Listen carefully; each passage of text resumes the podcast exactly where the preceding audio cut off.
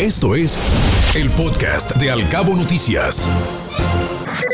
Locales. De último momento, la Secretaría de Educación Pública de Baja California Sur determinó que sí es factible vacunar con la marca Moderna a docentes que se aplicaron las dos dosis de Pfizer, luego de que previo y al inicio de la actual jornada de vacunación se había insistido en que los vacunados con Pfizer no podrían recibir el refuerzo de Moderna, hoy ya es posible esa mezcla. Esto lo dijo el director de administración de la CEP estatal, René Núñez Cosío.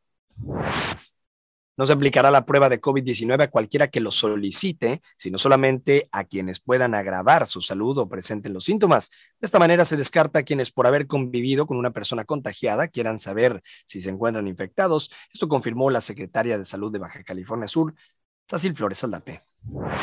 En otros temas, la presidenta ejecutiva de la Asociación de Hoteles de Los Cabos, Dilce Orsi, detalló que sostuvieron una reunión con funcionarios del Ayuntamiento de Los Cabos, esto para dar seguimiento a los trabajos del nuevo impuesto al turista denominado Derecho de Saneamiento Ambiental, el cual busca cobrar el 35% de la unidad de medida y actualización del UMA por cada cuarto noche que se hospeden los visitantes, esperando recaudar un aproximado de 120 millones de pesos anuales.